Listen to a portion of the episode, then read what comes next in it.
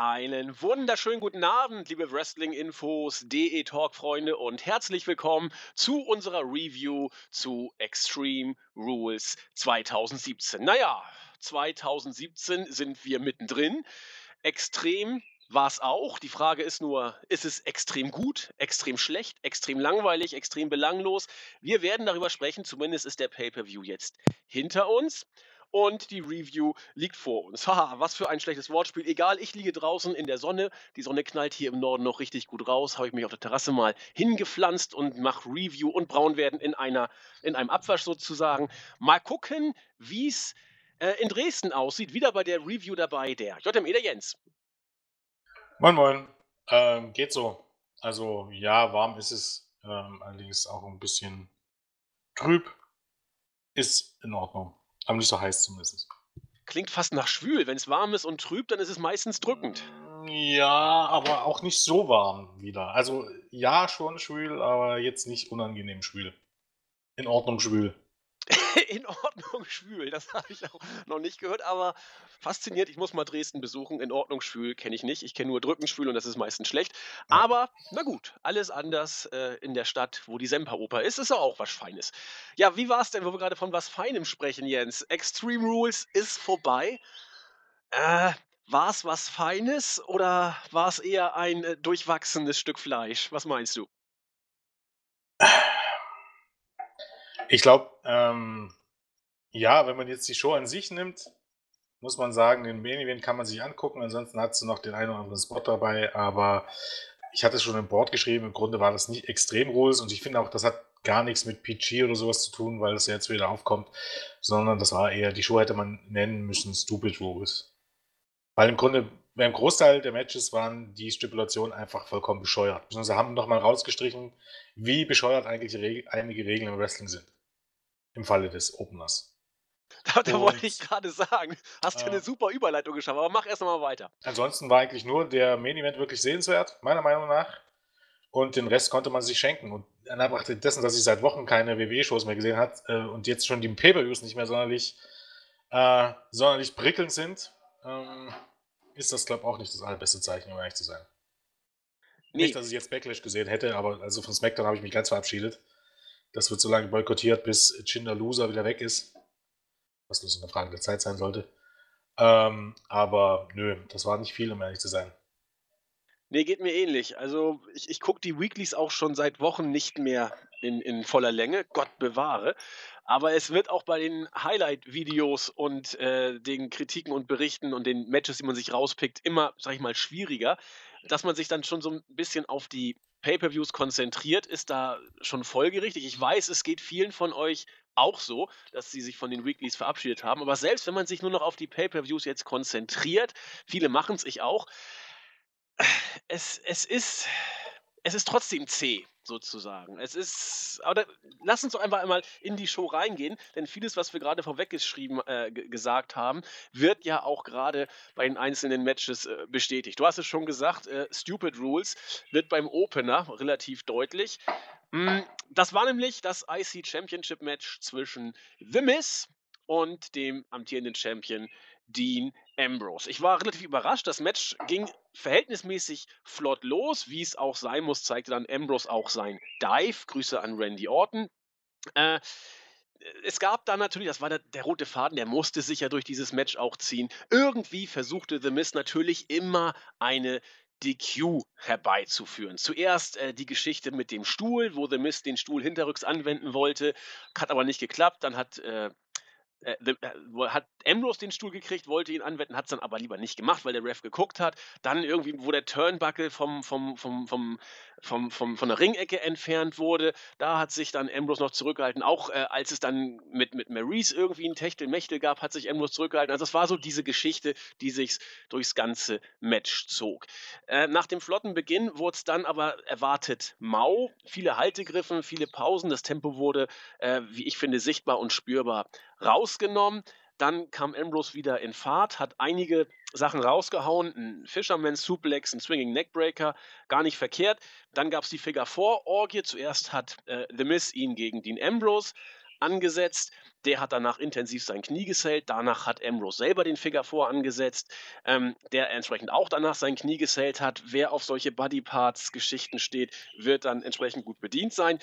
Der Höhepunkt des Matches war dann die Attacke, in Anführungszeichen, die von The Miss eingeforderte Attacke, schlag mich bitte. Wir wissen nicht, wie es bei denen nachts im Schlafzimmer aussieht. Hier wollte er es im Ring haben.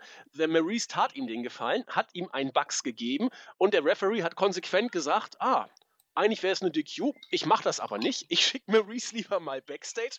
Äh, sie ist dann auch keifand weggegangen. Daraufhin hat dann The Miss den Ambrose gegen den Referee geschleudert der dann erstmal gar nicht wusste, was er jetzt machen sollte, taumelte dann dusseligerweise äh, zu dem Ansagerpult hin, ähm, wo dann die Offiziellen saßen. Das hat, Dean Ambro hat The Miz dann ausgenutzt, das Skull-Crashing Finale zu zeigen. Der Referee, der gerade noch nicht wusste, mache ich jetzt eine Q oder nicht, ach, ich count mal lieber den Three-Count durch, so war es dann auch.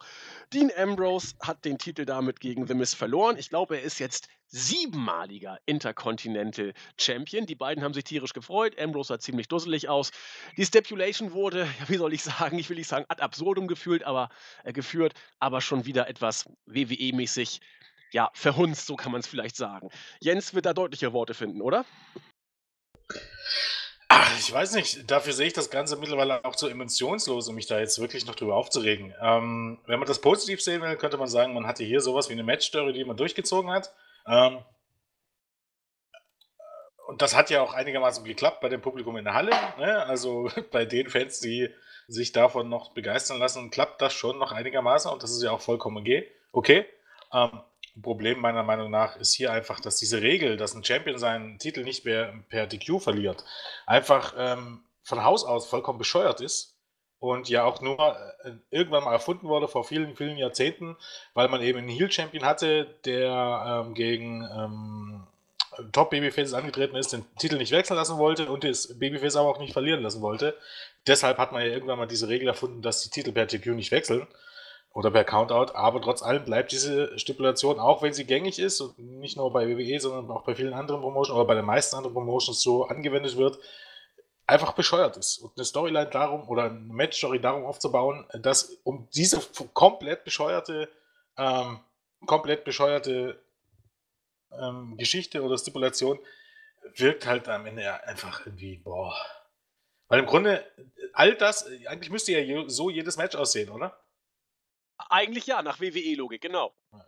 Ähm, ja, beziehungsweise eben nicht. Also normalerweise ist es ja so, es sollte ja eigentlich darum gehen, ne, das ist ein sportlicher Wettkampf und man möchte gewinnen. Und äh, normalerweise müsste es so sein, wenn der Champion sich absichtlich disqualifizieren lässt, äh, ne, müsste er den Titel verlieren. Und das würde ja bedeuten, dass jedes Match, wenn es diese Regel nicht gäbe, eigentlich im Grunde auch ne, in anderen Sportarten, dass jedes Match so aussehen würde, dass der Herausforderer versucht, sich irgendwie dieses, diesen Sieg zu erschleichen.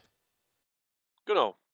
Und das ist halt, weiß nicht, das ist halt absolut beknackt, um ehrlich zu sein. Und Dean Ambrose sah halt auch wieder aus, ist ein Babyface und sieht auch wieder aus wie ein vollkommener Vollidiot am Ende.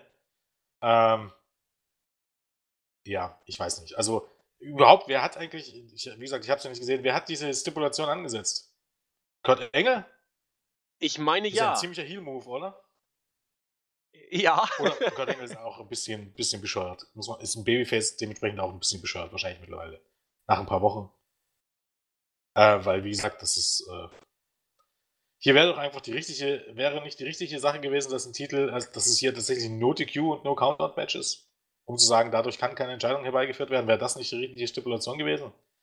Anstatt ein Titelwechsel auch bei DQ? Hä? Was für ein Quatsch.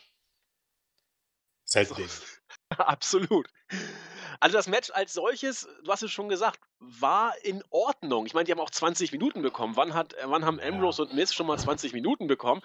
Ähm, aber es war eben auch nichts, nichts Großartiges. Immer im Bereich von drei Sternen vielleicht knapp.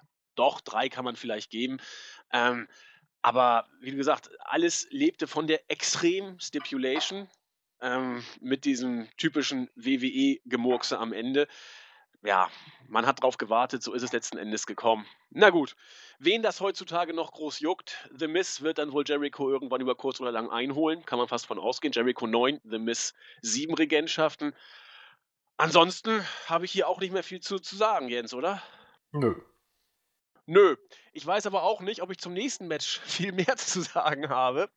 Das zweite Match des Abends war ein Tag Team Match zwischen ähm, Alicia Fox und Noam Dar, ihrem Boyfriend, und Sascha Banks und Rich Swan. Eigentlich hätte man ja überlegen können, sinnvoll wäre vielleicht gewesen, äh, jetzt habe ich schon wieder seinen Namen verdrängt, das gibt's doch gar nicht. Wer war denn vorher mit Alicia unterwegs? Cedric, ah, nee. Ja, Cedric Alexander, genau. Cedric ja, Alexander. Rich Swan ja auch. Also von daher, die hat ja das halbe 2-5-Roster mittlerweile durch. Da, da, wollte ich nämlich gerade mal einhaken.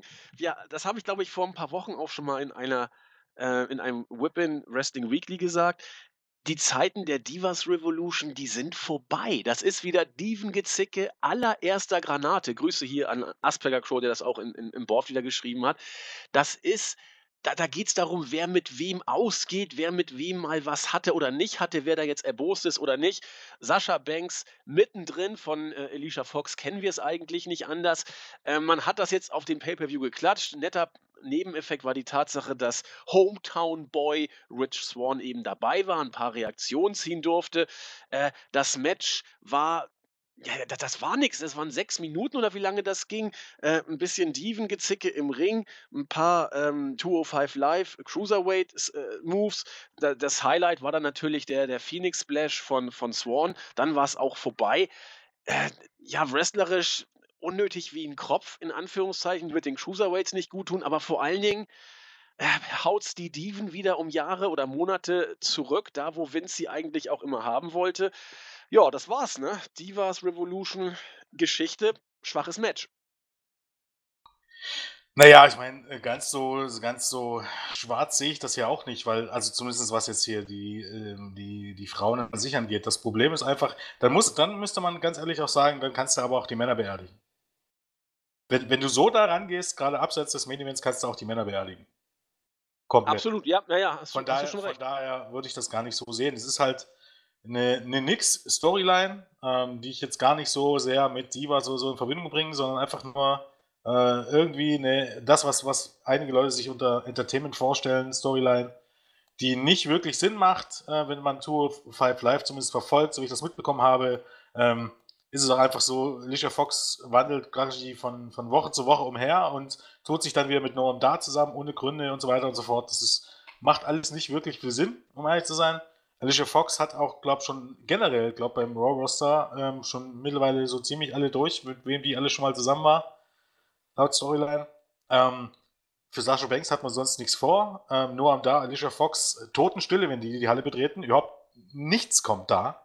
Also man muss ganz ehrlich sagen, wer im Moment zur WWE wechselt und äh, in diese Cruiserweight Division gesteckt ist, der beerdigt seine gesamte Karriere.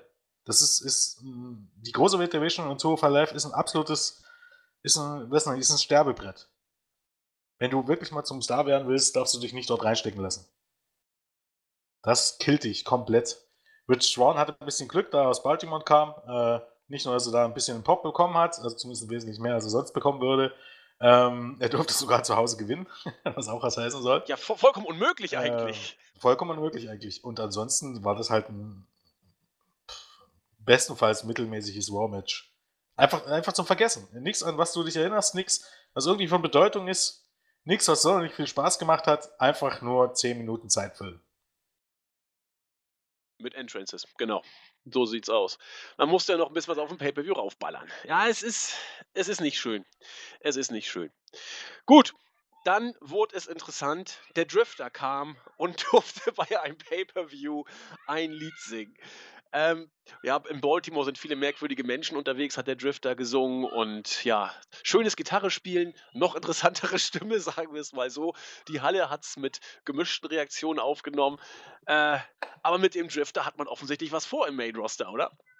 Ja, sicher.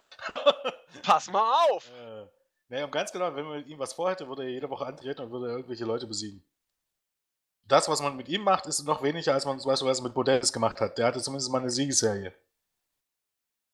Ja, pass mal auf, ich sehe ihn schon im IC-Titelmatch irgendwann. Ja, wenn Ambrose wieder. Ja, ich meine, vielleicht mal kurz, ja, aber das. Ja, mehr nicht, natürlich. Ne, innerhalb klar. von zwei Monaten ist er wieder ähm, auf dem Level von Ascension und Co., dort, wo er auch hingehört. Er sieht aber ein bisschen aus wie Macho Man in den spätigen 90ern irgendwie. Ja, ein Gemisch zwischen Macho Man und Damien Sando. Irgendwie so, so beides damit bei, finde ich auch. Ja. Mal gucken, was passiert. ist ja auch körperlich gut in Schuss, muss man sagen. Also, also an dem, aber hier in dem Moment war ich mir eigentlich, dachte ich mir wieder, warum äh, habe ich eigentlich noch das Network äh, abonniert? Eigentlich reicht es vollkommen zu, wenn man das irgendwie zum SummerSlam und zum Royal Rumble und WrestleMania abonniert. Und dann eh für umsonst. Ja, den ganzen Kack umsonst. Warum? Ich weiß nicht. Wenn es bei WWE niemanden interessiert, was man dort bietet oder glaubt, das ist gute Unterhaltung, warum sollte man dafür Geld ausgeben? Man ist eigentlich dumm oder eigentlich ist es nur Be Be Be Faulheit in dem Sinne, dass man den Mist nicht irgendwann kündigt. Aber du hast schon recht. Auch ich war noch nie so nah dran, über diese Geschichte so intensiv nachzudenken ja, weil ich wie jetzt. Schaue, weil ich nichts schaue auf dem Wettbewerb. Und wenn ich mir diese Pay-Per-Views hier angucke, das ist langweilig. Mir fehlt nichts, wenn ich mir das nicht angucke. Das ist eher Gewohnheit und dafür muss man nicht zwangsläufig Geld ausgeben. Zumindest an dem Punkt bin ich mittlerweile. Ja, ich, ich gucke auch so ich die Geld für was ausgeben, wa- was es im Grunde qualitativ äh, kostenlos noch mehr als genug Stunden in der Woche gibt. Ist was dran. Ganz ehrlich sagen. Also irgendwie, ja, naja, egal. Aber dann bist du jetzt ja einer von denen, die dafür sorgen, dass zumindest die Network-Abonnenten Zahlen noch im ordentlichen Bereich sind, Jens. Wo sind wir jetzt gerade? 1,4 Millionen? Ich weiß es gar nicht. Oder haben wir schon 1,5? Ja, kann sein, ja. Ich weiß es um ehrlich zu sein auch gar nicht so. Äh, weiß 1,5, es. ungefähr 1,5. Ja, in dem Dreh. Das ist gar nicht übel.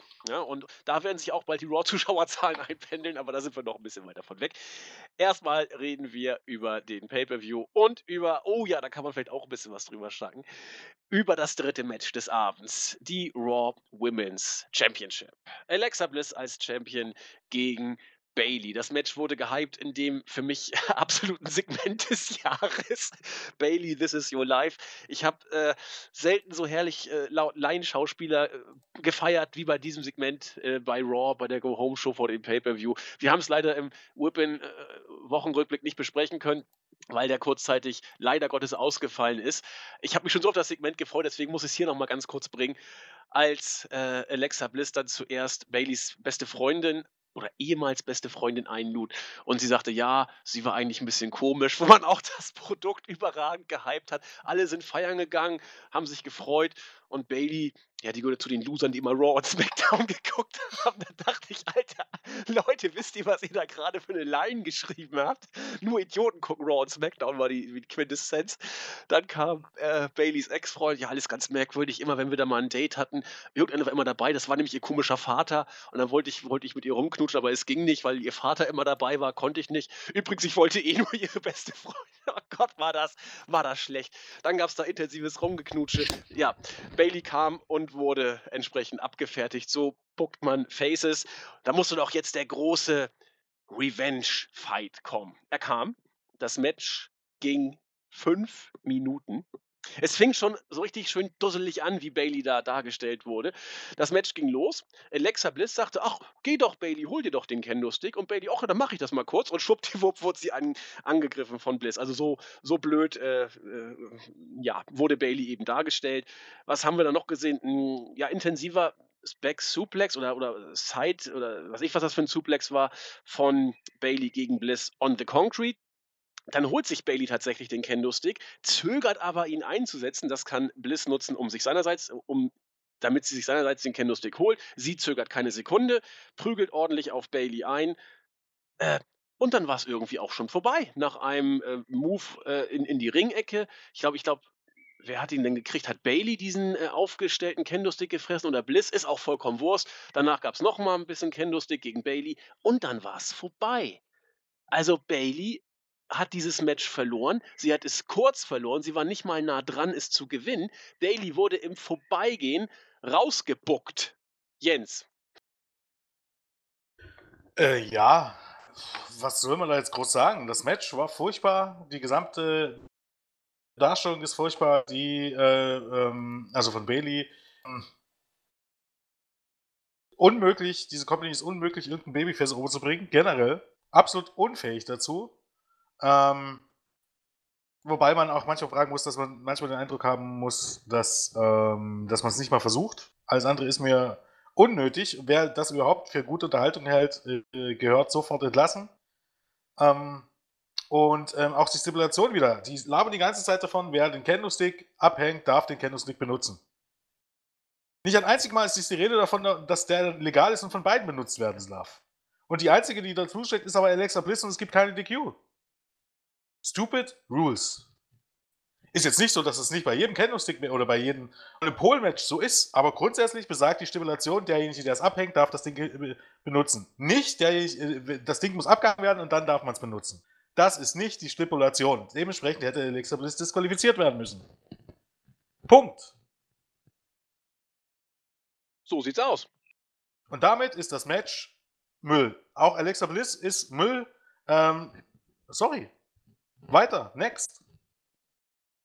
Dann gehen wir weiter. Dreck, null Punkte. Nee, minus fünf Sterne. minus fünf Letzter Sterne. Scheiß. Der nächste Grund, das Ganze zu kündigen. Unmöglich für so ein scheiß Interesse aufzubringen. Dann würdigen wir das Ganze doch auch keines weiteren Wortes. Und gehen zum vierten Match des Abends. Das Steel Cage Match um die WWE Tag Team Championships. Die Herausforderer Sheamus und Cesaro kamen als erstes, dann kamen die Hardys unter ja, immer noch sehr, sehr lauten Jubel. Die sind immer noch heiß. Es gab auch die Lead-Chance ohne Ende. Musste so sein.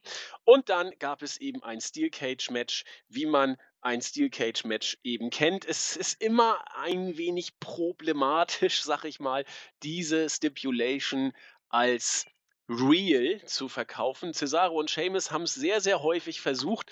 Es ist also auch sehr, sehr häufig daneben gegangen. Also eine Szene habe ich noch ganz deutlich in Erinnerung. Da wollte Cesaro aus dem Käfig raus. Die Tür war offen. Matt Hardy klammerte sich wie ein Klammeräffchen am Bein von Cesaro fest. Seamus kam dazu, hat dann Matt Hardy irgendwann weggekriegt. Damit war Seamus frei, äh, damit war Cesaro frei, hätte nur ganz entspannt durch die geöffnete Tür gehen müssen. Was macht er? Er geht in den Ring zurück und prügelt mit Seamus auf Matt Hardy ein. Und solche Szenen gab es des Öfteren. Gut, das sieht bei dieser Stipulation immer ein bisschen blöd aus. Wenn man diesen Käfig wirklich verlassen will, ist man in 0, nix drüben, dann hält man sich nicht so dusselig lange auf, aber so läuft das nun mal. Ja, ansonsten haben wir ein ja, normal bis ordentliches Cage-Match gesehen. So habe ich es zumindest äh, nachempfunden.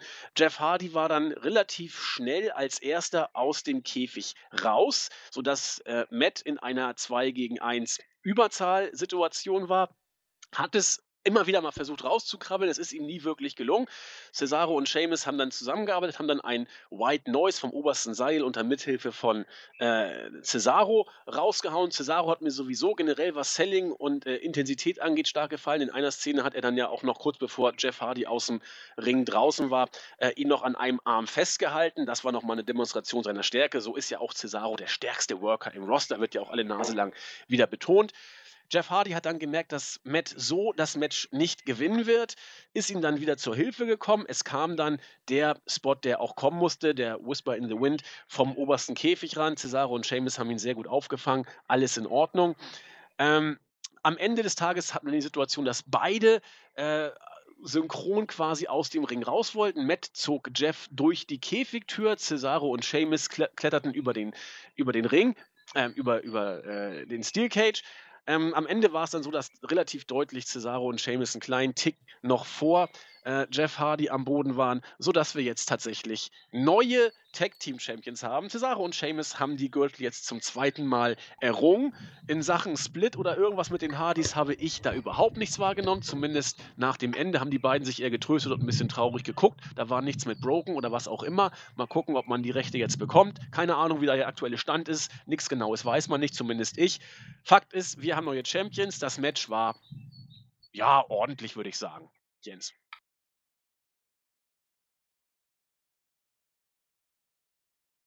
Jetzt müsste Jens eigentlich kurz was sagen. Kleinen Moment. Ja, ja, ich bin schon da. Ich ah, alles da. klar. Ähm, das Match hatte an sich ein paar nette Spots. Ähm, aber ansonsten auch hier wieder. Habe ich irgendwie was verpasst? Der Hardy war draußen. Oder? Genau. Seit wann gibt es die Regel, dass wenn ich wieder in, in den, in den ähm, Käfig zurückgehe, muss ich nochmal raus, um mich zu befreien? Seit wann gibt es diese Regel? Keine Ahnung, ich wusste, dass er überhaupt wieder rein darf. Nee, er darf wieder rein. Ich meine, das ist genauso wie wenn jemand anders in, in, in ein Steel Cage Match eingreifen würde, oder? Ach so. Keine DQ, soll heißen, du, du, er ist draußen, er ist aus dem Match draußen, er hat sich befreit und geht dann wieder rein und dann ist es genauso ein Eingriff von außen in dem Sinne. So, so als Foreign Object oder Interference from outside sozusagen. Ja, natürlich, ja. denn er ja. ist draußen aus dem Match. Seit wann besagt dir die Regel, wenn ich wieder in den Käfig klettere, bin ich wieder Teil des Matches? Und dann guckt man das auch noch so, dass ja mit Hardy dann rausgeht und dann waren alle beiden Hardys draußen. Und sie gewinnen nur nicht, weil Matt Hardy Jeff Hardy aus dem Ring zieht. Oder habe ich da irgendwas verpasst? Nee, hast du nicht. Stupid Rules. Also ich muss da jetzt mal kurz einhaken, weil es, Jens hat das ja jetzt sehr schön rausgearbeitet. Das dritte Mal, wo wir über Stupid Rules hier sprechen. Und äh, wir wissen alle, ähm, Vince glaubt, dass die Fans nach einigen Wochen oder Monaten sich nicht mehr erinnern an das, was war. Das äh, ist Vince Policy, das versucht er seit eigentlich seit immer. Bookt Vince so seine Show. Jetzt geht es noch einen Schritt weiter. Und ich wollte da mal irgendwann einen Special-Podcast bringen, vielleicht mache ich es auch irgendwann. Äh, aber jetzt muss ich eine, eine Szene mal bringen, die so herrlich für, das, für die drei Szenen ist, die Jens gerade genannt hat. Ähm, es gibt in dem Buch 1984 eine großartige Szene, wo ähm, eine Rede gehalten wird und alle regen sich darüber auf, dass äh, eine Nation im Krieg mit der anderen ist und man, man hetzt gegen diese andere Nation. Mittendrin in dieser Rede, wo gegen diese andere Nation gehetzt wird, kommt eine Botschaft an den Redner und es wird gesagt, übrigens, wir sind jetzt gar nicht mehr im Krieg mit dieser einen Nation, sondern mit Nation Y, mit einer ganz anderen sozusagen. Der Redner ändert seine Rede gar nicht, sondern ändert nur den Namen des Landes gewissermaßen. Und alle Zuhörer äh, realisieren das und schreien sofort gegen diese neue Nation. Und so scheint Vince auch zu bucken. Jens hat ja gerade gesagt, seit wann ist das so? Die Antwort, es war noch nie so. Was macht aber Vince? Er stellt es so dar, als ob es nie anders gewesen ist, ohne eine Erklärung dafür zu liefern. Und was machen die Fans? Sie hinterfragen das auch gar nicht. Es ist dann eben einfach so. Das könnte im nächsten Paper wieder vollkommen anders sein. Es, dass es vorher immer anders war, hat auch keinen interessiert. Das ist Vince. So will Vince sein Produkt verkaufen. Er macht es so, wie es ihm gerade passt. Es gibt auch kein Wort der Erklärung, dass es jetzt auf einmal so ist. Es ist eben so. Es war immer so. Und die Fans, ja, entweder sie gehen weg oder sie schlucken es. So, ja, so sieht's aus. Dazu sagen. Wenn man das aber dann genau anspricht, ne, sei es jetzt irgendwo, muss man sich dafür rechtfertigen, dass man es anspricht. Von wegen, genau. seht doch immer das Gute und ihr könnt immer nur meckern, was ja an, an dieser Diskussion an sich vorbeigeht. Das ist dieses typische Jinder Mahal-Beispiel. Es ist endlich mal was Neues und ihr meckert trotzdem. Jeder, der das sagt, ist ein Idiot, der den Punkt gar nicht verstanden hat. Sorry, Exakt. es ist einfach so. Es geht nicht darum, dass es was Neues ist. Es geht noch nicht mal darum, dass Jinder Mahal zum Champion gemacht wurde oder irgendwas anderes. Das ist nicht der Punkt der Diskussion. Der Punkt ist, wie man den vorher gebuckt hat, wie man es vorher präsentiert hat. Generell das Booking und die Präsentation, das ist der Punkt. Wenn jemand äh, sich gerne berieseln lässt, ohne über gewisse Dinge nachzudenken, dann ist das okay. Das darf jeder gerne machen. Aber wie gesagt, äh, es ist im Grunde einfach so, ne? mir soll niemand Scheiße als Gold verkaufen. Wenn jemand Scheiße mag, mag er Scheiße. Das ist für mich vollkommen okay. Da habe ich kein Problem damit. Problem habe ich damit, wenn mir jemand versucht, Scheiße als größte Unterhaltung zu verkaufen und mir erklärt, wenn ich sage, dass es scheiße ist und keine gute Unterhaltung, wenn der mir erklären will, dass ich Unrecht habe. Darin habe ich ein Problem. Nicht damit grundsätzlich, wenn, weil die Dinge nun mal Geschmackssache sind. Und ich meine, dass WWE die alten Regeln nicht kennt. Ich glaube, im Opener hatte, haben die Kommentatoren die ganze Zeit erklärt, äh, dass äh, ja nicht mit der Faust zugeschlagen werden darf, weil das ein DQ ist. Und WWE bringt dieses Jahr ein Buch raus oder hat ein Buch rausgebracht mit den Regeln. Regeln. Und da steht drin, dass Faustschläge erlaubt sind. Geil. Oder äh, Booker T, der während des Cage-Matches die ganze Zeit erklärt sein, dass, dass, man, dass beide, beide Technikpartner gleichzeitig aus dem Ring gehen müssen. Gleichzeitig. Das hat er die ganze Zeit erzählt. Weil die Kommentatoren absolute Vollpfeifen sind. Wesentlich schlimmer, als es ein Carsten Schäfer jemals sein kann. Auch da muss man sich ja dafür rechtfertigen, wenn man irgendwas dazu sagt. Wenn man sagt, die deutschen Kommentatoren sind besser als die englischen Pfeifen. Die sind um Welten besser. Davon abgesehen, dass Corey Graves und Michael Cole auch wieder bei dieser Show, ich weiß nicht, ob ich so genervt war, aber eigentlich hatte ich schon nur mehr oder weniger nebenbei geschaut. Ja, nebenbei kann man nicht sagen, aber neben, weil ich nichts Besseres zu tun hatte, muss man ja so sagen. Ähm, das, was die rauslabern, ist nur eine Ansammlung von Phrasen. Phrasen, Phrasen, Phrasen, Phrasen, Phrasen. Die haben, die haben im Grunde überhaupt, das ist wie auswendig gelernt. Und klingt meistens auch vollkommen emotionslos. Denn nur weil ich rumschreie und die Stimme erhebe, heißt nicht, dass ich irgendwelche Emotionen vermittle. Du hast recht. Es klingt fast so wie bei. bei durch, äh, durch und durch bis zum Main Event eine absolut grausame, eigentlich unschaubare Show. Ja, wie WWE der, 2K 2017, der, wo du auch irgendwelche äh, Samples einspulst, ja, sozusagen. der Boden der generell, generellen Unterhaltungsbranche. Ich, ich wüsste nicht, was schlechter ist. Ich weiß es echt nicht. Ja, okay, ich meine, muss. Ich habe vielleicht das Problem, dass ich gewisse Sachen nicht schaue, generell nicht schaue. Deshalb fehlen mir vielleicht ein bisschen Vergleichswerte. Von daher gibt es sicherlich noch wesentlich schlimmere Sachen im TV, im, im TV. Das will ich gar nicht bestreiten. Und ich bestreite auch nicht, dass, wie gesagt, ähm, dass du es noch nicht mal an den Wrestlern festmachen kannst. Ich meine, ist jetzt nicht so, dass jetzt äh, und Cesaro und die Hardys in dem Match nicht hart gearbeitet hätten ne? und auch die einen oder anderen schönen Spot gezeigt hätten. Die sind einfach ein Opfer der generellen Umstände, die da zum einen besagen, erstmal Cesaro und Sheamus kann niemand mehr als Herausforderer ernst nehmen, nachdem sie eigentlich 80.000 Mal gegen die Hardys verloren haben. Ne? Also das ist ein bisschen so wie ein bisschen, äh, vergleichen wir es noch mit Bundesliga. Äh, Im Grunde Cesaro und Sheamus sind wie Borussia Dortmund. Ne? Die sind zu gut für den Rest, aber so weit hinter Bayern, äh, dass es eigentlich im Grunde irrelevant ist. Und die hast du jetzt wieder als Tag Team Champions. Wenn die Tag Team Titel nach irgendwas wert werden, was sie natürlich schon Ewigkeiten nicht mehr sind, ne, müsste man sich drüber aufregen. Braucht man aber nicht, weil es eh scheißegal ist. Sehr schön gesagt, ja. Aber ich möchte kurz nochmal den Punkt aufgreifen, den du gerade genannt hattest. Ähm, das bringt es, finde ich, nämlich sehr schön auf den Punkt was ich gerade gesagt hatte, dieser Vergleich da mit 1984 und Vince macht Sachen so und tut so, als ob sie schon immer so waren. Ähm, wenn man sich wie du es gesagt hast, wenn man sich berieseln lassen möchte, ist das doch auch okay. Wenn man sagt, ja, ist ja richtig, da hat er sich die Regel eben mal hingebogen, mir doch egal, ich will ein bisschen Leute sehen, die sich verprügeln. Wunderbar, alles gut. Guckt es euch deswegen an, ist ja auch richtig. Aber wie, wie Jens eben sagte, wenn ihr meint, das dann als seriöse Unterhaltung verkaufen zu wollen und sagen, ha, dass Gender jetzt neue Herausforderung ist, ist doch total super und macht aus den und den Gründen vollkommen Sinn. Leute, dann seid ihr Vince auf den Leim gegangen, so ungefähr. Naja, und man muss ja auch ganz ehrlich sagen, so dürfen wir ja nicht rangehen. Das heißt, in dem Moment, wo wir so rangehen würden, dass es ja nur irgendwelche Unterhaltung ist, über die es sich nicht lohnt, jetzt weiter zu diskutieren, können wir in dem Moment die Podcasts einstampfen und brauchen wir hier keine News mehr schreiben. Absolut. So das heißt, grundsätzlich kann man so rangehen, ne? aber uns verbietet sich das ja. Uns als Hardcore-Fans oder uns als ähm, Berichterstatter oder uns als Podcaster verbietet es sich ja so ranzugehen. Absolut.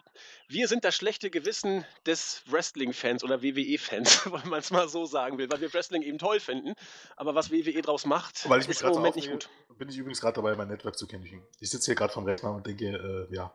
Ich finde es auch interessant. Du hast, du hast eine Möglichkeit anzugeben, was dich stört, weshalb du kündigen willst. Du oh, was aber... schreibst du? Hä? Was schreibst du? Nee, du kannst ja nicht schreiben, du kannst bloß was auswählen. Ach so, und ich was haben wir für Angebote? Äh, ich hätte jetzt hingeschrieben, unschaubares, grauenhaftes Produkt kann ich nicht. Ich kann so nur schreiben, dass ich mit den Storylines im Moment nicht zufrieden bin. Kann ich anhaken. Und was kann man noch anhaken? Äh, zu spät. Ich bin schon weitergeklickt. Äh, ich weiß gar okay. nicht. Ähm, ähm, ja, das schlechte Internetverbindung. Natürlich, im Grunde neun von zehn Punkten haben nichts mit WWE zu tun. Schlechte Internetverbindung oder ähm, ähm ich werde wieder abonnieren oder, oder, zu teuer oder zu günstig oder Ne, das nicht unbedingt. Ähm, es gibt für mich, äh, geil ist auch, es, es gibt genug WWE-Programme im TV und in den sozialen Medien. Ne? Sozialen Medien muss immer mit drin vorkommen, weil wenn es dann mal die Gründe sagen will, kann man ja sagen, ja, die Leute schauen alle über die sozialen Medien, die brauchen das Network nicht mehr. Ne? Also, dass man sich schon auch bei den Antworten so zurechtbiegen kann, dass man eigentlich an den eigentlichen Antworten eigentlich gar kein Interesse hat. Weil ich, wie gesagt, WWE mittlerweile nicht für eine Company halte, die nur geschickt ist und äh, versucht, das gegenüber ihren Anlegern zu erklären, sondern ich bin mittlerweile der Meinung, dass WWE eine Company ist, die sich, äh, wenn es nicht so läuft oder gewisse Dinge, gewisse ähm, Punkte, die negativ bewertbar sind, die man sich versucht selber erklären zu können. Dass man sich äh, versucht selber zu beruhigen und selber zu sagen, naja, eigentlich ist es ja gar nicht allzu schlimm und die kündigen ja eh, weil sie keine Internetverbindung haben. Dass man versucht, im Grunde sein eigenes schlechtes Gewissen darüber, auch darüber hinaus, dass man sich keine Gedanken darüber machen muss, wie schlecht eigentlich die eigene Arbeit ist.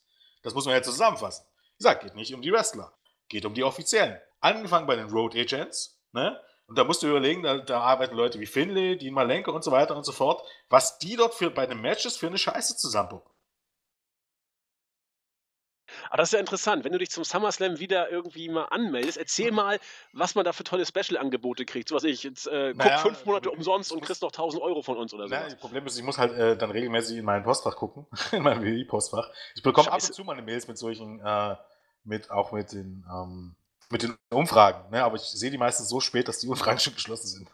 So. äh, aber mal schauen, also wie gesagt, wird dann sicherlich irgendwann in den nächsten Wochen und Monaten, vielleicht bekommen ja auch nicht alle. Aber ähm, wie gesagt, in Anbetracht dessen, dass ich jetzt eigentlich nur noch die WWE Pay-Per-Views geschaut habe und eigentlich auch noch sporadisch, äh, muss das eigentlich nicht mehr sein. Ja, ich lasse es noch ein paar Monate laufen, weil ich ja die Flashback-Podcasts noch mit Marvin mache. Aber ach, es juckt, es juckt bei mir auch. Und Jens ist ein gutes Beispiel vorangegangen. Mal gucken, mal gucken, wie, was die Zukunft bringt. Jens ist mittlerweile WWE Network Geschichte. Gut, bringen wir den Pay-Per-View trotzdem noch zu Ende. Das fünfte Match des Abends war die Cruiserweight Championship. Ein Submission-Match. Wir sind ja extrem drauf. Das Submission-Match bestand. War das überhaupt ein Submission? Ach ja, klar, war ja auch, war ja auch ein Submission-Finish. Ähm, Neville gegen Austin Aries. Ich weiß nicht, zum wievielten Mal, zum dritten Mal offizielles Titelmatch. Keine Ahnung, wie, wie oft sie in Hausschuss angetreten sind. Also sehr, sehr häufig diese Paarung in letzter Zeit. Es war meines Erachtens das erwartet gute Match. Mehr war es meines Erachtens tatsächlich nicht. Es zog sich stellenweise etwas, war technisch, wie ich finde, sehr professionell ähm, geführt. Ähm, wir haben dann nach einiger fortgeschrittener Matchdauer den Last äh, Chancery Outside gesehen, der natürlich dann außerhalb des Rings nach WWE-Logik nicht zählt. Ich weiß nicht, ob er überhaupt irgendwie zählt. Ich glaube, außerhalb des Rings zählt kein Submission-Move, aber mittlerweile wage ich hier bei WWE gar keine Prognose mehr abzugeben. Ähm, Austin Aries hat dann ein Suicide Dive tatsächlich ins Leere gezeigt. Ähm, Neville konnte ausweichen, immer riskant, solche Dinger zu machen, aber gut, Aries ist noch jung, 38, was soll der Geiz, da kann man es mal riskieren. Das Ende war dann, finde ich, spannend. Äh, Red Arrow und dann den Rings of Saturn von Neville hinten ran, nachdem auf dem, aus dem Rings of Saturn äh, vorher noch äh, aus, also gekontert werden konnte, genau wie aus dem Ausgabe, Aufgabe-Finisher von Aries auch. Ja, Neville verteidigt. Match war, ja, ich fand es gut, aber nicht so überragend. Ich fand es bei Mania tatsächlich einen Ticken besser noch. Aber ja, ordentliches Match, das man gesehen haben kann, aber meines Erachtens nicht gesehen haben muss, Jens, oder? Ähm, ja, war ein gutes Match, war vielleicht auch das zweitbeste der Show. Ähm, wie gesagt, ich habe gute Sachen über, den, äh, über das Pre-Show-Match gehört, das habe ich aber nicht gesehen. Ist für mich auch schwer vorstellbar, dass, ähm, dass das Match hier rankam. Ähm, auch hier wieder das Problem, ne, dass stellenweise die Story war, dass ähm, seit wann gibt es denn bei Submission-Match äh, Submission eine Disqualifikation? Gab es sowas schon mal? Keine Ahnung. Warum gehört es da zur Match-Story, dass Neville sich versucht zu disqualifizieren zu lassen? Ja, macht genauso wenig Sinn wie sonst auch, ja. Hm. Ja, ich meine, äh, ansonsten war das Match gut. Ähm, sehr gut, vielleicht sogar ähm, könnte man darüber streiten, ob das irgendwie bei WrestleMania besser war, aber ich fand das ja eigentlich fast das Beste von denen, weil sie auch zum ersten Mal wirklich ein bisschen mehr Zeit bekommen haben, auch wenn ich mir gewünscht hätte, dass es hier mal ein Match ohne irgendwelche dummen Stipulationen wäre und dass man vielleicht sogar mal so viel Zeit bekommen hätte wie Diz und, äh, Miz und Dean Ambrose. Den Opener hätte man auch in 10 Minuten bringen können, das hätte nicht 20 Minuten sein müssen. Aber jetzt mal ganz davon abgesehen, fand ich, ähm, eigentlich, ja, naja, wie gesagt, außer der Tatsache mit diesen, dieser DQ, aber zumindest äh, zusammen mit dem Take-Team-Match und ähm, mit dem Cruiserweight-Match war es zumindest äh, wrestlerisch einigermaßen ähm, ein Highlight der Show, was ja die erste Hälfte war ja diesbezüglich nicht viel, um ehrlich zu sein. Ne, gehe geh ich auch so mit. Ich war hier auch bei ungefähr, naja, drei, ein Viertel, dreieinhalb. Das Match war eben gut, sehe ich genauso. Und das äh, Tag-Team-Match war ein Ticken schlechter. Meines Erachtens drei, drei, ein Viertel, so in dem Dreh. Aber das war alles eben in Ordnung. Nur wir sind hier bei einem Pay-Per-View, da erwartet man gerade in dieser Kartregion dann vielleicht schon mal etwas mehr. Schlecht war es aber alle Male nicht. Nee, das war schon was, was mich interessieren würde, wie soll es denn jetzt eigentlich weitergehen mit Neville? Keine Ahnung. Wer ist denn da jetzt überhaupt, äh, der in Frage kommen könnte bei den Cruiserweights? Keine Ahnung. Unangefochtener Champion? Niemand. Ja, ist nix. Also schlichtweg nicht. TJ Perkins vielleicht, aber ganz ehrlich, ähm, das ist auch ein bisschen dahin. Ne, innerhalb von nicht mal einem Jahr hat man den ja vom Gewinner der Cruiserweight Classic auch. Äh, ansonsten, keine Ahnung, Rich Swan hat man schon. Grand Metalik ist im Moment unter ferner Liefen. Damit hätte man es ja vielleicht. Also, pff, keine Ahnung, ich weiß es echt nicht.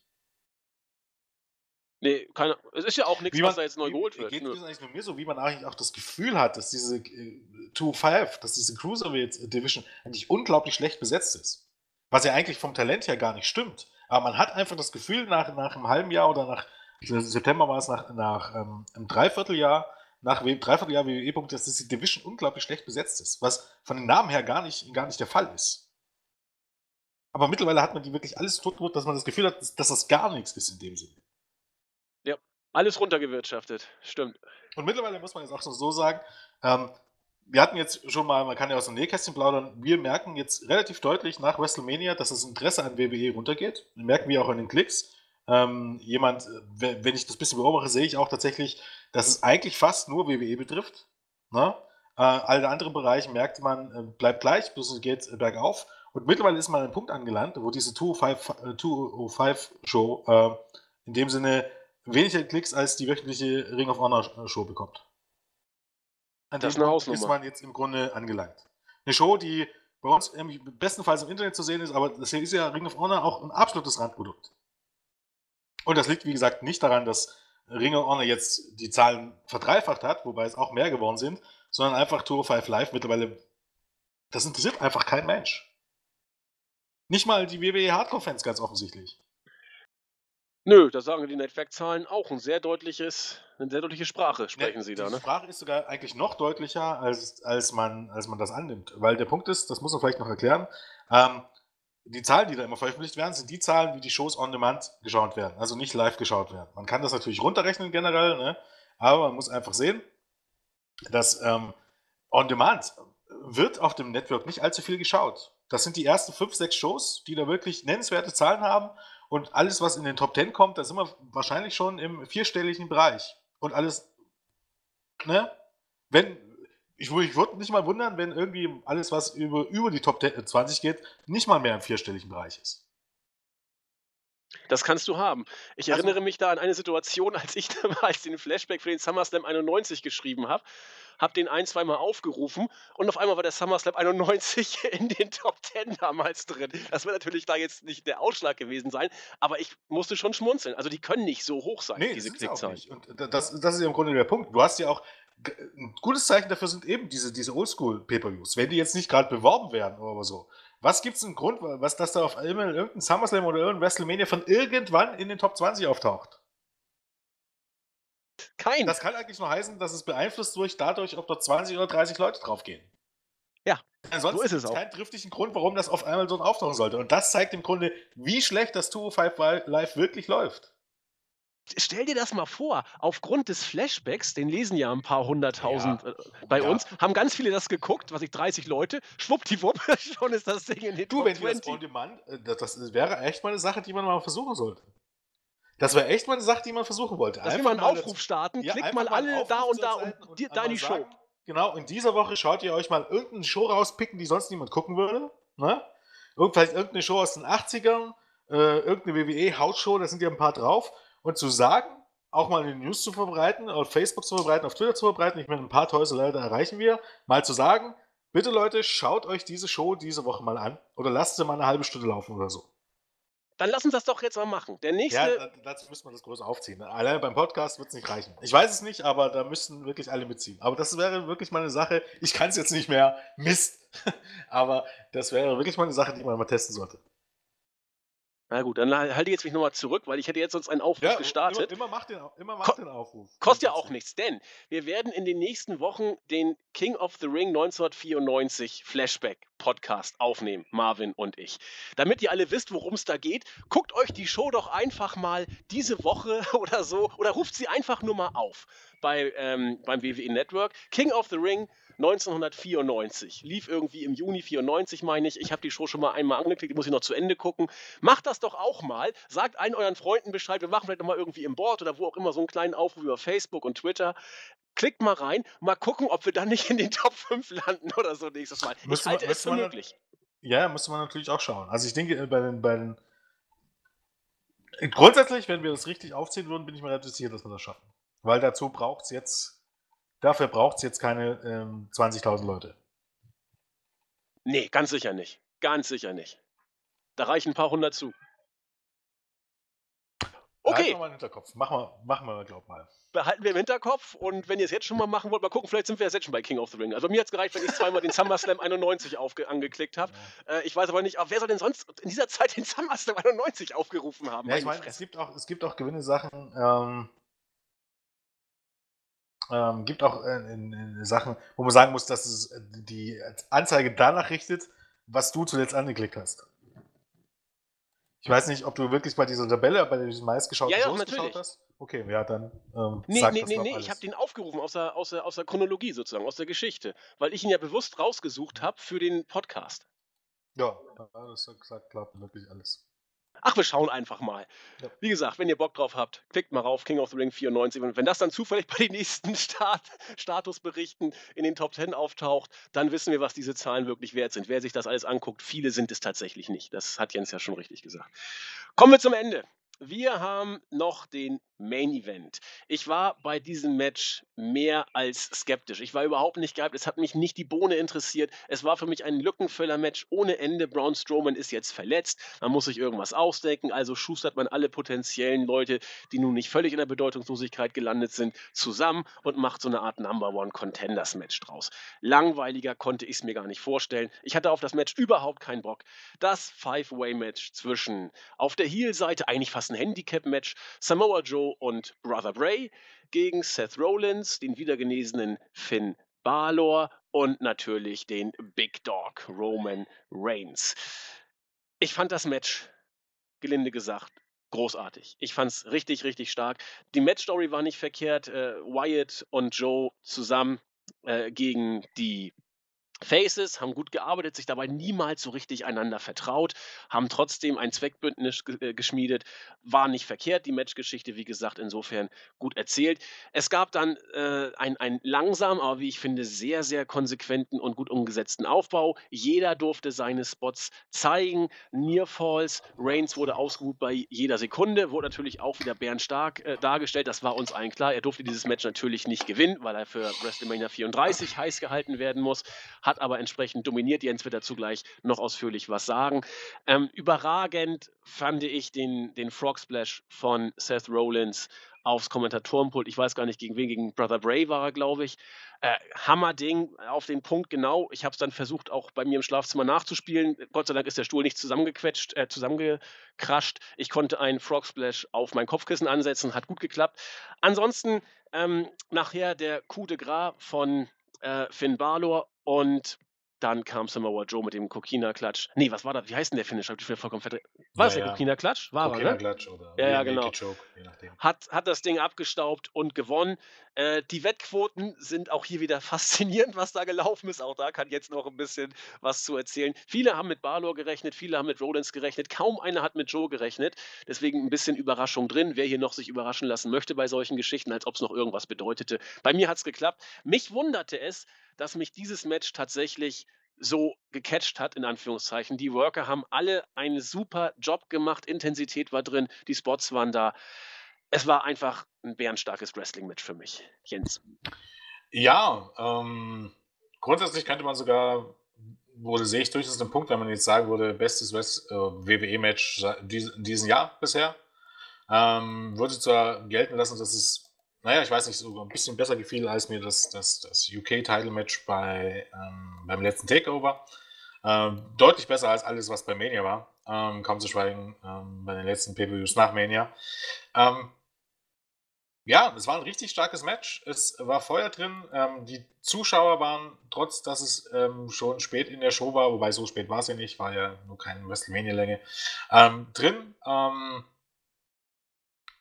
angefangen vom Anfang, als sich alle prügeln, bloß Roman Reigns steht in der Ringecke und schaut zu und äh, äh, war wirklich im Grunde das einzige Babyface bei der gesamten Show, was nicht ein vollkommener Vollidiot war. Ähm,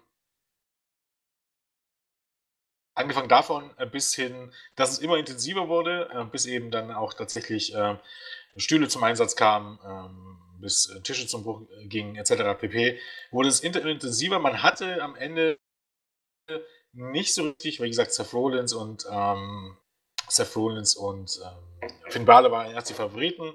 Dann kam die Sache mit Samoa Joe, dann hieß es nochmal Bray Wyatt, der ja ähm, im Juni, glaub, ähm, ja, im Juni ein Match bei Raw gegen äh, Brock Lesnar haben will um den Titel, wahrscheinlich ein Dark Match, aber trotzdem ähm, hätte ja die Möglichkeit bestanden, dass das irgendwie, ähm, ja, in dem Sinne eine Generalprobe werden soll. Ähm, hatten bis auf Roman Reigns hier alle im Grunde Siegchancen und dementsprechend war das Match dann auch halbwegs spannend und so hat man es auch aufgebaut. Ähm, ja, wie gesagt, war es im Grunde ähm, das Einzige, was die Show hier wirklich herausgerissen hat, aus einer wirklich im Grunde schlechtesten Show des Jahres Kandidaten zu ähm, einer durchschnittlichen Show gemacht haben. Also, wenn es auch ansonsten gar kein Grund war, das Match äh, ist es auf alle Fälle wert, dass man sich die ähm, Show angesehen hat, muss man ganz klar sagen. Ähm, war auch knapp eine halbe Stunde lang, soll heißen, ähm, man hat hier auch nichts äh, überrascht. Also, es war dann tatsächlich nicht nur, dass es ein Anreihung von Move, Move, Move war, damit man schnell im Grunde durchkommt und alles zeigen konnte. Sondern man hatte das hier auch wirklich gut aufgebaut. Was, wie gesagt, ein Beweisbild davon ist, dass man schon kann, wenn man möchte. Wenn man es genau nimmt, war es auch das einzige Match, wo es einigermaßen ein bisschen extrem mit dabei war. Was auch wieder ein Beweis für mich war, dass es nichts mit PG zu tun hat. Mit dem Sieger, Samoa Joe am Ende, habe ich überhaupt gar kein Problem. Äh, letztendlich kommt es eh drauf an, wie man das äh, gegen Lesnar darstellt. Ähm, wie Joe also mithalten darf. Und ich glaube, bei Finn Balor hätte ich da beispielsweise die Angst gehabt, dass er einfach nur in, in 30 Sekunden geswasht wird. Von daher, das wird er mit Joe wohl hoffentlich nicht machen. Und ähm, ja, einziger Werbungstrofen ist, ist ein bisschen, ist halt auch Great Balls of Fire eigentlich auch ein Null-Pay-Per-View. Ne? Also wenn man weiß, da wird der Titel sicherlich nicht von Brock Lesnar wegwechseln. Ähm, das ist ein bisschen der Werbungstropfen. Aber grundsätzlich, äh, Samoa Joe gegen Brock Lesnar klingt nach einem, ja, nach einem Dream-Match nach einem absoluten Dream Match, was es nicht so ging. Ich finde zum Beispiel Seth Rollins gegen Brock Lesnar klingt nicht nach einem sonderlichen Dream Match, um ehrlich zu sein. Ähm, und auch nicht Bray Wyatt gegen Brock Lesnar. Von daher, ja, war ich dann doch äh, versöhnt am Ende der Show. Aber gekündigt hast du das Netzwerk trotzdem. ja, weil, wie, ganz ehrlich, muss man. Wrestling gibt es genug. Ähm, ich habe keine, hab keine Zeit mehr, alles anzuschauen. Ähm, das, das, funktioniert halt im Moment. Auch stellenweise keine Lust, muss man auch dazu sagen. Ähm, und ähm, ja, wenn ich jetzt über, davon ausgehe, was allein New Japan da jetzt im Moment abliefert, beziehungsweise auch Ring of Honor äh, und PWG und Lucha Underground, muss ich mir nicht zusätzlich noch WWE-Shows angucken, wenn sie mir einfach nicht am Ende zusagen. Das ist eigentlich auch, ich rufe ja auch nicht dazu auf, zu kündigen. Ich rufe, ich sage ja nur in dem Sinne, warum soll ich mir denn, warum soll ich denn Geld dafür bezahlen, wenn ich es im Grunde gar nicht mehr nutze? Und nutzen tue ich das Ganze bis auf die Pay-Per-View schon seit eigentlich mindestens einem Jahr nicht mehr. Ich gucke im Grunde überhaupt gar nichts außer die Pay-Per-Views und die Takeovers. Und zuletzt schon nicht mehr mehr alle Pay-Per-Views. Und dafür muss ich jetzt nicht unbedingt Geld ausgeben, um ehrlich zu sein. Also ist ja, weil WWE einfach auch nicht an dem Standpunkt ist, wo man sagen könnte, ja, ich möchte ja Wrestling unterstützen und ich möchte ja, die geben sich ja viel Mühe und deshalb haben sie verdient Geld zu holen. Das würde ich vielleicht bei einer Independent-Promotion machen, aber das würde ich jetzt bei WWE nicht unbedingt sagen. Auf, also, dass sie jetzt unbedingt mein Geld jetzt unbedingt verdient hätten, obwohl ich nichts gucke. Nö, das nur auch wirklich nicht. Nö, recht hast du. Gut, damit sind wir durch. Mit dem extrem PG Pay-Per-View sozusagen. Jens hat es, finde ich, schön zusammengefasst. Das letzte Match konnte dann vielleicht nochmal versöhnlich stimmen. Es war einfach eine Bombe. Und äh, solche Bomben gibt es relativ selten. Und die, die Worker hatten es ja auch schwer. Sie mussten aus einer relativ ja, belanglosen Situation was machen und sie haben sich wirklich den Arsch abgearbeitet, hat man gesehen. Jeder von den fünf. Auch Reigns, ja, auch Reigns hat, hat äh, richtig alles in die Waagschale geworfen. Ist schon stark und wenn die Worker dann die Halle nochmal rumkriegen, trotz dieser bescheidenen Ausgangssituation, das ist schon aller Ehren wert. Das Lob sei hier ausgesprochen. Wir haben es ja auch schon gesagt, das Match wurde hoch gelobt. Jens hat sogar einen Tick stärker als ähm, das UK-Match gesehen. Ich würde sie ungefähr auf einer Ebene ansetzen. Melzer hat dem Spaß übrigens dem UK-Match vier, dreiviertel Sterne gegeben. Dann wisst ihr ungefähr, in welchem Bereich jetzt hier dieses Match war. Ich, ich habe das jetzt nicht auf vier, drei Viertel gesehen. Ich habe das UK-Match auch bei viereinhalb gesehen. Insofern, hier sehe ich das Match auch. Das war schon ein richtiges Brett. Und wenn ihr andere Bretter sehen wollt, das Best of Super Juniors ist ja nun mehr oder weniger vorbei. Das Finale war schon oder kommt noch, ich weiß es gerade gar nicht. Hm, ist, ist, ist, noch nicht gelaufen, komm. Oder, oder das, doch? Nee, das Finale war schon. Finale Wer hat denn nun gewonnen? Kushida oder Osprey? Äh, Kushida, Kushida, ne? Ja. Ja, ja, das hat alles andere hätte mich auch gewundert. Kushida hat also verteidigt. Darüber werden wir dann vielleicht beim äh, Wochenrückblick nochmal entsprechend drauf eingehen. Ähm, da gab es auch einige sein, Bretter. Wir, um ganz ja? genau zu sein, sollten wir dann am Ende der Woche dann wahrscheinlich auch mal über das Dominion reden, weil ich glaube, also über die Dominion-Schule, ich glaube, die ist am 11. Ja, da müssen wir, wir auf jeden Fall was machen. Review machen, was wir ja sicherlich nicht machen, nehme ich mal stark davon an. Sollten wir dann diese Woche, ich schaue nochmal kurz. Genau, am 11.06. ist die Dominion Show. Im Grunde die, die größte Show seit Wrestle Kingdom. Ähm, und ja, mit einer Bombenkarte, von daher sollte man dann wahrscheinlich Ende der Woche nochmal drüber reden. Omega gegen äh, meine Fresse, ich bin so vertüdelt. Okada Teil 2. Genau. Ne? Also, das sollte mehr als 1000 Worte sagen. Das auf USA Ground, was haben wir Zuschauer? 3,5 ungefähr, 3500 gehen rein, waren in 0, nix ausverkauft. Das wird ein Brett. Wir werden Preview-Worte hoffentlich beim äh, Wochenrückblick, der dann insofern wieder auch ein bisschen eine Preview ist, verlieren. Mal gucken, wer dabei ist. Hoffentlich Jens, vielleicht Nexus, vielleicht auch Claudio, unseren Japan-Experten. Vielleicht kriegen wir Stable dazu. Irgendwas werden wir auf die Beine bringen, hoffentlich.